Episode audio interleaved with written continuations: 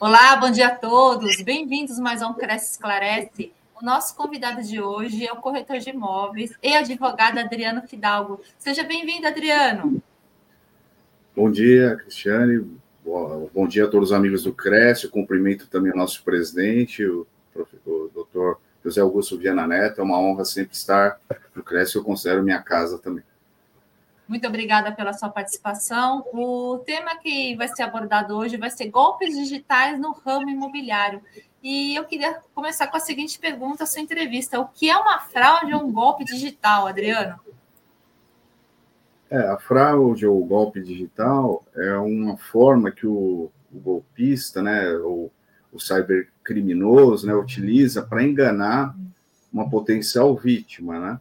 Isso ocorre, às vezes, com dados que a própria vítima fornece sem saber, por exemplo, pelas redes sociais, um anúncio que ela fez em algum portal. Então, ela vai é, cedendo dados ali que o golpista vai utilizar contra, contra a própria pessoa, né, para fazer é, uma isca ali numa é, eventual situação de negócio em que a vítima vai, vai confiar né, na naquela informação do golpista, e vale lembrar que o Brasil é um dos países, está entre o top 5, é os cinco que mais tem golpes digitais, né, é, cybercrimes, e há um vazamento de dados enorme, né, empresas gigantes como Facebook, é, Uber e várias outras, então nossos dados estão aí, nosso nome completo, endereço, CPF, RG, biometria, então isso é complicadíssimo. E dentro da sua experiência, Adriana, quais são os principais golpes que são aplicados, né? Porque, pelo que eu percebi, a gente tem que prestar muita atenção nos dados que a gente informa, né? Para os órgãos, para as pessoas, para as empresas, instituições. Então, a partir deles, quais são os principais golpes, os mais frequentes? No ramo imobiliário, né? Que a gente está lidando, tá lidando aqui com os corretores de imóveis. Exato. Eu vou antes de entrar nos golpes em si, eu queria fazer uma analogia, porque eu fiz um texto outro dia sobre os golpes digitais ligados aos sete pecados capitais. Né? Então, os golpes têm a ver também com isso. Né? É, por exemplo, geralmente as vítimas caem no, nos golpes porque querem pagar mais barato, né? Então entramos aí no, ah, sim. da, da é verdade, da avareza. O outro da, da gula, né? Por exemplo, golpes nos aplicativos de comida, máquina trocada pelo motoboy criminoso. Você ganhou um jantar, vira e mexe tem esse no Instagram, né? Você curte alguma página é. que tem um restaurante, eles vêm com essa para pegar o seu código ali do Instagram. É. Inveja, né? Tentar obter um ganho que alguém disse que teve, né? Às vezes até um perfil falso, você está querendo copiar e nem existe. Ira, quando querendo resolver uma fraude, a vítima poderá cair em outra. Então, vira um circuito de retroalimentação, né? A pessoa cai num golpe, cai em outro. Eu até vou contar um caso depois sobre isso. Luxúria, golpes dos aplicativos de relacionamento. O golpista é, do Tinder, por exemplo, recomendo na Netflix. E tem corretores que vão cair nessa também, né? O corretor é um profissional visado. É, vão criar o golpista geralmente quando a o corretor é do sexo masculino, vão criar um perfil é, atraente de uma mulher. Uma mulher. Características que ele gosta, vão marcar um encontro, aí vem o sequestro, né, que é um, infelizmente aumentou, principalmente em São Paulo, após a chegada do, do, do Pix e outros golpes, né, aí atrelados, né, fazendo empréstimos na, na conta da pessoa, usando reconhecimento facial, né, preguiça, a pessoa não checa os dados, vai lá e paga errado, né, manda faz o Pix errado, não confirma uh, que, uh, que, aquele perfil é real, né? E soberba. Eu nunca serei enganado, né? Acha que eh, nunca, né? Nunca diga, É o primeiro que cai. É o primeiro que cai porque não tinha cuidado para pesquisar e saber que é. É, os golpes são bem elaborados, né? Agora, respondendo de fato, é, vale para. É, são golpes gerais, mas também específicos para o ramo imobiliário. O golpe do boleto falso, que é antigo, só que ele vai tendo remodelagens, novas versões, as pessoas continuam caindo, né? Porque também tem o vazamento de dados, eles pegam de uma situação real, mandam, a pessoa acha que aquele boleto que ela paga todo mês, né? Então ela não vai lá checar no portal, confirmar a autenticidade. E tem golpes mais elaborados, tem aplicativos aí golpistas que são instalados no computador da pessoa e que na hora do pagamento o boleto é real, mas vai para uma outra conta. Então, isso é ah, é muito, muito, difícil do, de uma pessoa comum que não é da área de tecnologia saber. Né?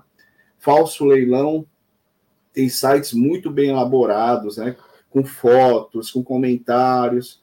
Só que aqui em São Paulo, principalmente quando for um leilão de imóvel atrelado a um processo, você pode ir no site do Tribunal de Justiça e confirmar se aquela empresa é autorizada pelo tribunal. Então, é uma dica, né? Olhe no, no, site do Tribunal de Justiça de São Paulo e veja as empresas são autorizadas, porque, em regra, há uma checagem, né? há uma idoneidade. O leiloeiro oficial é uma pessoa né, que, que tem uma reputação e tudo mais. Locação fraudulenta, nós vamos falar depois aí com mais detalhes, de, de repente, né? Que ainda acontecem, né? Também coletam informações completas é, de anúncios reais e a, a pessoa vai lá é, criando piamente, né, crendo piamente que aquilo é real.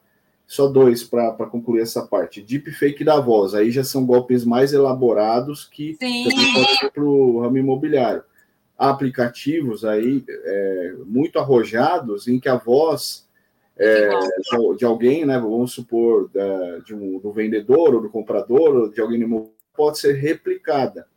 Então, com isso é feita uma negociação simulada ali para beneficiar alguém. Então, isso é uma tecnologia, né, da, tanto da, da imagem quanto da voz, veio da indústria do cinema, infelizmente vai se sofisticar cada vez mais. E teve uma notícia recentemente, uma senhora no exterior foi enganada, porque o golpista usou a voz é, passando-se pelo neto, né, e é, falavam que ele estava preso, precisava de dinheiro, a senhora foi lá e depositou. depositou. E por, por último, do reconhecimento facial, que é um problema também que o, o golpe consiste no seguinte: o motoboy vai entregar um brinde, alguma coisa ali na, na imobiliária ou na empresa, e fala: Ó, só vou tirar uma fotinho para confirmar que eu entreguei. Aí tirou da face, né? Há contratos hoje por reconhecimento facial mesmo. Às vezes o golpista está com o aplicativo ali é, do banco da, da pessoa e faz todas as operações. Então, tem que ter um cuidado grande né, com o fornecimento dos nossos dados. E, Adriano, depois de tantos exemplos que você deu de eh, os golpes mais frequentes, como evitar esses golpes? É possível evitar 100% esses golpes ou, ou, a gente nunca vai conseguir evitar 100%? Ah, eu creio, eu defendo que a educação digital vale, vale para tudo, né? Eu acho que a, principalmente as empresas, né, os profissionais, eu acho que todas as pessoas, né, até nós falamos inicialmente, eu disse que até crianças estão ouvindo esse tipo de palestra hoje em dia, é, tem que se educar e se atualizar nesses assuntos, né? Não é assim, ah, aconteceu com o outro, nunca vai acontecer comigo. Não, está batendo a nossa porta a todo momento. Então, nós podemos é, fazer cursos com frequência né, sobre isso, sobre essas modalidades de golpe, que tem variantes, né? Às vezes uma variante da, daquele mesmo golpe do boleto ou da maquineta trocada, né? É, a pessoa já vai ter o alerta, opa, não vou cair, né? Isso aí já está gerando algum risco. Como se educar? Por exemplo, há várias formas, vídeos, né? Tem instituições aí que põem vídeos ótimos, a própria Polícia Civil de São Paulo tem vídeos que esclarecem isso. É, há, há, na própria Polícia Civil aqui de São Paulo há é, é, livretos né, explicando, manuais explicando essas modalidades de golpe. Então, pelo menos alguém da empresa, né, da imobiliária ou corretor autônomo tem que dar uma estudada de vez em quando para saber e, e não, não saber todos os golpes, né? Porque às vezes isso é impossível, mas pelo ah, menos. também muda, né? Os golpes. Eles vão. Né? Opa, isso aqui tá esquisito. Deixa eu perguntar é. para alguém, vou dar um Google, vou falar com alguém mais experiente, vou falar com um policial, que às vezes a, ajuda a prevenir. É, Adriano, é, deixa, antes de falar com você, eu queria que vocês, internautas, aqui mandassem as perguntas. Eu estou vendo aqui Paula Santa, ela queria fazer uma pergunta. Fica à vontade, Paula, estamos esperando aqui o seu questionamento, tá? É, Adriano, como identificar um falso corretor de imóveis? É, isso pode ser checado no próprio site do Cresce, né? Se você colocar no Google Cresce São Paulo, aí vai ter né, a continuidade do link cidadão, busca por corretores, aí você pesquisa pelo nome, pelo documento, né? Então aí você já confirmando que não é um corretor, já interrompe a negociação, né? Na verdade, o ideal é fazer essa pesquisa antes de começar uma negociação, né? Aí você já elimina aquela possibilidade. É importante denunciar ao próprio Cresce, né, que é exercício irregular da profissão, e até a polícia, dependendo do caso, porque é aquele negócio, a pessoa não, não fez mal para você, mas ela pode estar aplicando golpes em sequência aí, e se você não fizer nada, ele vai gerar um mal a alguém, né? Então, uh, para atrelar isso, eu coloco é, um autor que chama Edgar Morin, né? A, a, humanidade tem que ser pensada como espécie, sociedade indivíduo, né? Se a gente pensar só dentro da nossa casinha, nossa individualidade, o mundo vai ficar complicado cada vez mais. E, Adriano, quando o golpe é identificado, qual o principal procedimento? Eu creio que é, é nessa linha, né? Denunciar, principalmente a polícia, as autoridades, né?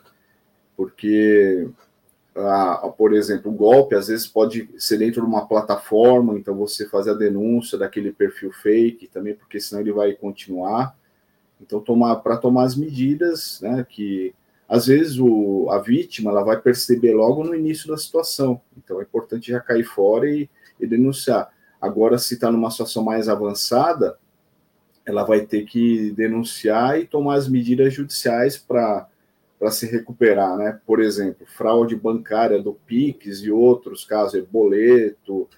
Você tem que informar o quanto antes, fazer um boletim de ocorrência informar o banco, né? Banco, a instituição financeira ou empresa ali, porque aí ela também tem que tomar as medidas dela. E dependendo da postura dela, eu entendo que a empresa ela é responsável, né, de acordo com o Código de Defesa do Consumidor, porque muitas das vezes esses dados vazam da própria instituição. Sim. Vou exemplificar. Golpe do, do falso motoboy. Eu tive uma cliente em que ela recebeu os cartões, estavam bloqueados, daí os golpistas vieram até a casa dela, ligaram, né, desbloquear. o cartão para desbloquear. Então, de onde veio a informação? Né? Então, parece claro que a culpa é do banco. Ô, ô, ô, Adriano, e na aquisição do imóvel, quais os principais cuidados na hora do pagamento? O que, que precisa ser analisado a priori? E tem uma é. pergunta aqui também da Tânia, eu não sei se se encaixaria também nessa pergunta que eu fiz agora. É, tem uma pergunta: é preciso dar algum documento para. É, é preciso dar algum documento para um imóvel à venda? É, depende, é, por exemplo, o vendedor, com certeza, né? E o comprador também, depende da situação, porque se ele vai pagar parcelado, né? E para fazer o trâmite é normal, é, tanto porque o, o o procedimento normal é fazer uma escritura pública, né, de compra e venda. Agora, se a pessoa vai fazer financiamento bancário, também o comprador e o vendedor vão ter que entregar os documentos é, para o banco, né, e o contrato bancário efetivado pelo banco de empréstimo tem o mesmo fim é, de uma é, escritura pública. Então, assim, se você está sendo assessorado pelo cartório e pelo banco, isso até dá mais segurança jurídica. Então, anteriormente a isso, é, é muito interessante que você faça o negócio intermediado por um corretor de imóveis, que ele também vai encaminhar esses procedimentos. Né?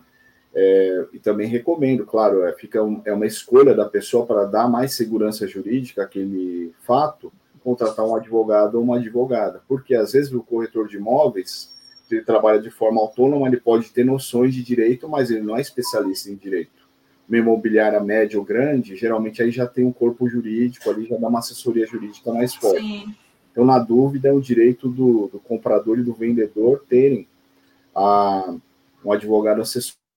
Então, é, nessa linha de ideias, ter a imobiliária e a própria imobiliária, ou o advogado, ou o corretor, vão a, fazer uma assessoria prévia antes da compra, no sentido assim, vamos tirar certidões dos vendedores, né? Porque às vezes pode ser um vendedor só, podem ser dois ou vários. Aí você tira da esposa também, se é casado. Você checa se o, é, a empresa, ele tem uma empresa, porque às vezes a, o vendedor tem uma empresa, problemas financeiros deles, dele podem respingar nessa, nessa venda. Né? Então, a, a gente chama isso de devida diligência, tem que checar vários fatores aí para ver se aquele imóvel está habilitado para venda, né? Se o vendedor tem processo, que às vezes pode ter processo, mas não interfira nesse imóvel, mas pode ter processo específico, se ele tem o um nome limpo, né, no Serasa, no SPC, se ele tem protestos. Então, fazendo essa checagem prévia, vendo que há elementos ali que a pessoa tem um monte de problemas, é melhor também cancelar o negócio. Então, Sim, né? Evitar dor de cabeça. Ô, Adriano, e o anúncio com preço menor do que o praticado no mercado pode ser um sinal de golpe? Eu gostei dessa pergunta. É, eu acho que é um. Eu falo assim, liga para ligar o desconfiômetro, né? De ter uma desconfiança, porque assim é, pode ser um caso excepcional, né? A pessoa vai viajar, tem uma urgência para pagar uma dívida, mas em regra as pessoas vão praticar o valor de mercado. Né? Então, esse é um dos alertas aí que tem que ser feito não apenas na compra e venda do imóvel, mas qualquer negócio. O preço está muito fora da realidade, desconfie, não, não fique é, pressionado naquela urgência, só vou perder a oportunidade, né? Às vezes o vendedor fica na cabeça. Aí que a pessoa baixa a guarda e vem o golpe, né? Então é importante, é, quando o preço é atrativo, não se pautar apenas disso, com isso, né? E e, e seguir todos os trâmites de segurança é, jurídica e também é, segurança digital para aquele negócio, se for o caso do negócio digital. E quando o vendedor solicita um depósito como entrada, como saber se não se trata de um golpe? Também é uma pergunta boa essa.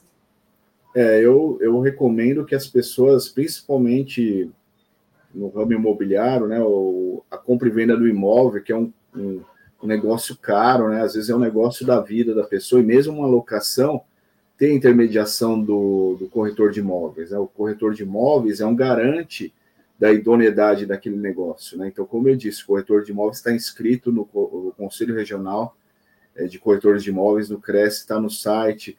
Você pode fazer uma checagem também, jogando no Google, é, se tem alguma reclamação dele ou não, ou da imobiliária superada essa fase, ou sendo um corretor de imóveis que é indicado, né, que já fez o serviço prévio para um amigo, para um conhecido, ele vai dar segurança jurídica ao negócio também. Ele vai fazer todas essas checagens, né? Até porque é, se o, vendedor está pedindo depósito, o corretor também tem que falar, ó, deposita ou não, vamos, vamos ver primeiro os critérios aí, se ele pode receber, se não pode, se ele tem dívida, se não tem, se o imóvel está é, tá apto a ser vendido, né? Então a gente tira um dos documentos, né?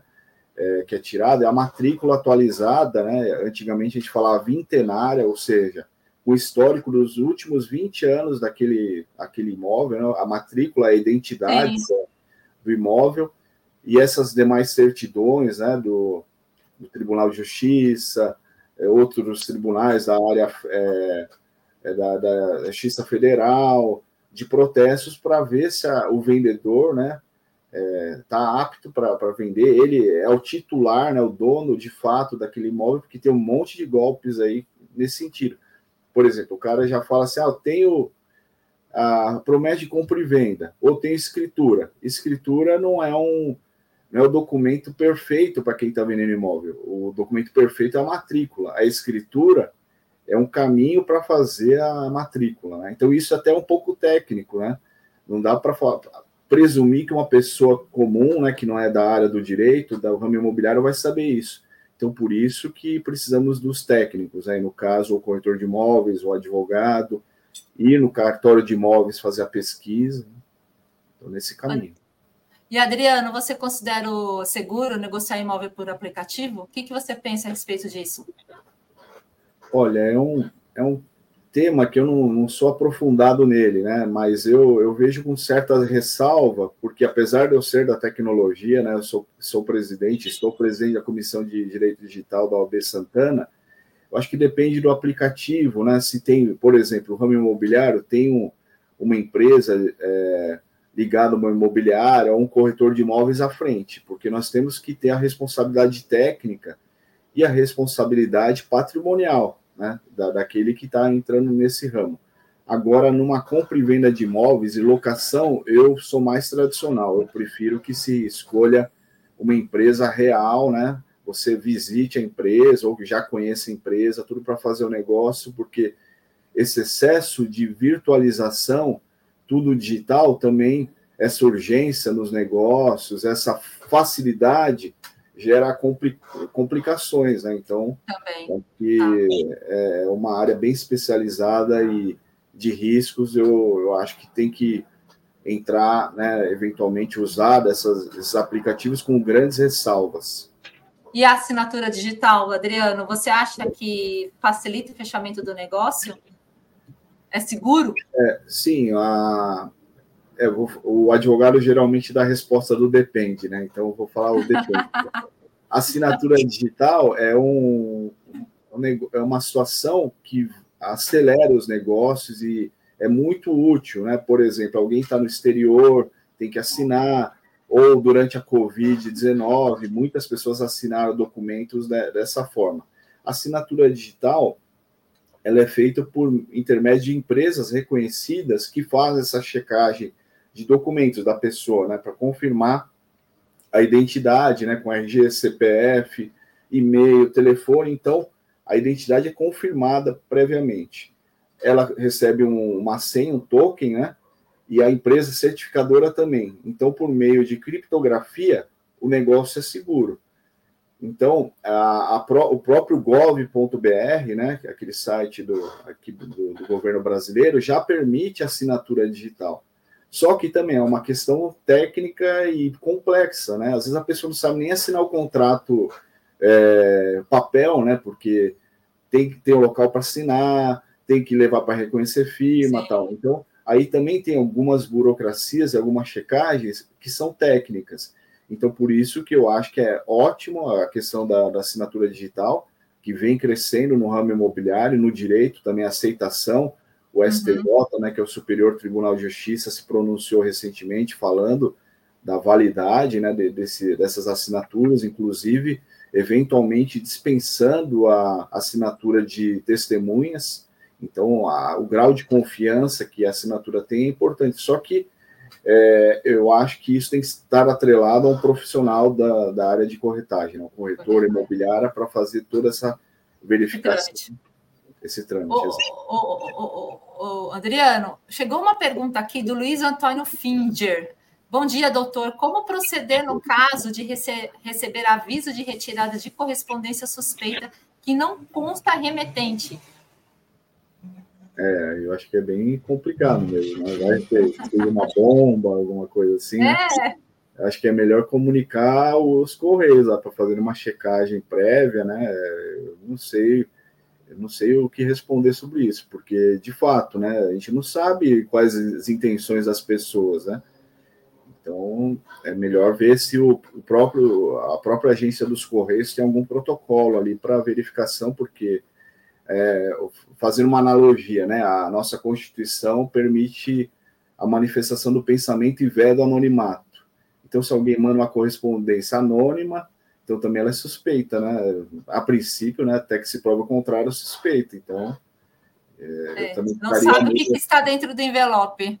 É, a gente não sabe qual a intenção. É. Pode ser um amigo, mas pode ser o que, que esqueceu, um amigo distraído, ou pode ser um inimigo maldoso, né? Então. Com certeza.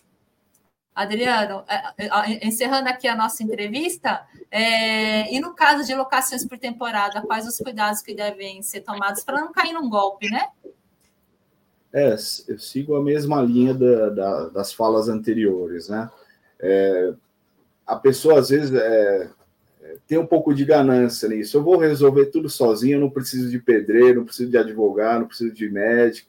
Eu vou procurar no oráculo Google e vou resolver tudo. Ah, eu vou, eu vou fazer diretamente ao, ao, ao, proprietário que eu vou pagar mais barato. Aí que está o problema, né? Quando você tira o profissional do, do caminho, a segurança vai, vai diminuindo, né? E às vezes é inexistente. Então, é um golpe também que é antigo, ele é reiterado. Eu recomendo que se contrate uma imobiliária, um corretor de imóveis na cidade, né? Se você não pode ir lá, peça para algum conhecido ir, ou cheque a reputação daquela imobiliária, né? É, tem sites aí de verificação consumidor.gov, que é do governo, o próprio Reclame Aqui tem um monte de, de, reclamações. Quando a pessoa não tem um bom nome, se joga no Google, aparece em qualquer lugar. Com também. certeza. Com Você certeza. pode ver, né? O Google também tem uma, uma aplicação que você clica na foto e localiza se aquela foto está sendo utilizada em outro lugar, né? Então isso é um pouco técnico, mas dá para ver se tem anúncios reais. Então acho que é temerário fazer é, loca, locação. contratos de locação dessa forma, né? É, só pela internet sem ter certeza, né, que aquilo existe, porque muitas pessoas entram é, num, perfil ali, fazem ou no próprio site ali que é, faz intermediação, só que o, o site não é responsável a, a, princípio, mas eu também acho que o site, se for desse ramo, ele é responsabilizado pela credibilidade do negócio, ele pode ser responsabilizado. Eles pegam 5, 10 fotos reais de um anúncio real, metragem, quantos banheiros tem, tudo, e, e colocam um monte de gente comentando. Então, no direito a gente fala, tem verossimilhança, é real, parece que aquilo é verdadeiro, só que daí a pessoa chega lá na porta do, do imóvel para curtir as suas férias ou seu feriado prolongado, não existe aquela locação, né, ou aquela compra e venda, né, que seria mais grave. Então, eu só queria contar um caso, até foi na palestra que eu dei essa semana, uma pessoa contou, né, a pessoa caiu um, num golpe em série, né, ela foi alugar uma van para fazer uma viagem, assim, né, de, de feriado, alugou pelo, pelo Facebook, e alugou o imóvel pelo Facebook. O que aconteceu? A van nunca chegou. Ai, Deus. Caiu no primeiro golpe. Aí a pessoa conseguiu chegar lá no local do imóvel de outra forma, de ônibus, de carona. Chegou lá, o imóvel também não, não existia aquela locação. Então, caiu duas vezes o golpe, em dois golpes diferentes. Né? Então, não é só o ramo imobiliário, todos os ramos é, estão afetados aí por essa insegurança que nós temos hoje e os golpistas se aproveitam disso. E tudo é bem, muito bem arquitetado, né, Adriana? Essa que é a questão, né? Ó, ó, surgiu uma pergunta legal aqui do, do Cassiano Lopes de Souza, ele quer saber se o e-notariado está seguro. E-notariado, sim, que eu saiba, sim, é o, é o site, né, que, em que você faz pesquisas da, da matrícula, é. É, até da, se, se alguém tem bens, você faz algumas pesquisas ali mais profundas, eu nunca ouvi falar mal, né? Porque é um órgão reconhecido no ramo imobiliário, né? Certificado e tudo mais. Então, eu, eu não sei de reclamação, reclamações nesse aspecto, né? Aspecto, se tiverem, eu, eu desconheço, mas eu também uso e-notariado, é, auxilia, né? A gente tira a matrícula na hora. É claro que ela tem os riscos ali, ela não é completa, a outra completa demora alguns dias, às vezes, para chegar, e ela é uma, uma forma é um instrumento de, de prevenção né, para um negócio, porque a primeira coisa que você faz, vai lá e tira a matrícula. Matrícula. Mesmo, mesmo essa com, com ressalvas, já é útil para a gente ter uma noção de riscos. É isso aí. Adriano, queria agradecer aqui sua participação, agradecer a participação dos internautas, que hoje teve bastante pergunta, então acho que a audiência foi bem bacana. E agradeço muito você estar novamente presente aqui. Você é o nosso grande parceiro, né? E aguardo você numa próxima oportunidade. Obrigado, Cristiano. Obrigado ao Cresce. Vimos que não faltam assuntos, né? Espero sempre me atualizar e poder colaborar com o Cresce, com os amigos aí que compareceram com as perguntas e estão nos assistindo. Bom final de semana para todos nós. Obrigada, Adriana. Obrigada a todos e até a próxima. Tchau, gente. Bom final de semana.